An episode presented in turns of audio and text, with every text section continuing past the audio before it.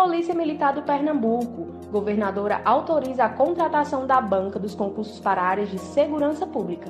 Previsão de mais de 3.800 vagas para esses concursos. A expectativa é que os editais sejam divulgados em janeiro de 2024. Concursos públicos. Decreto que estabelece concurso nacional unificado é assinado.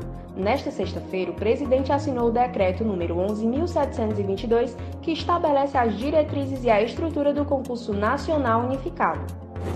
Acesse agora o Objetivo News e fique por dentro de tudo que rola no mundo dos concursos públicos. Link na bio.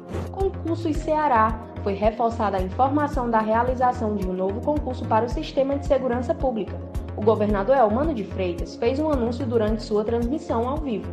E eu vou chamar as turmas da PM que foram aprovadas, as turmas da Polícia Civil, as turmas da PFOS e nós vamos anunciar novos concursos para fortalecimento das forças de segurança.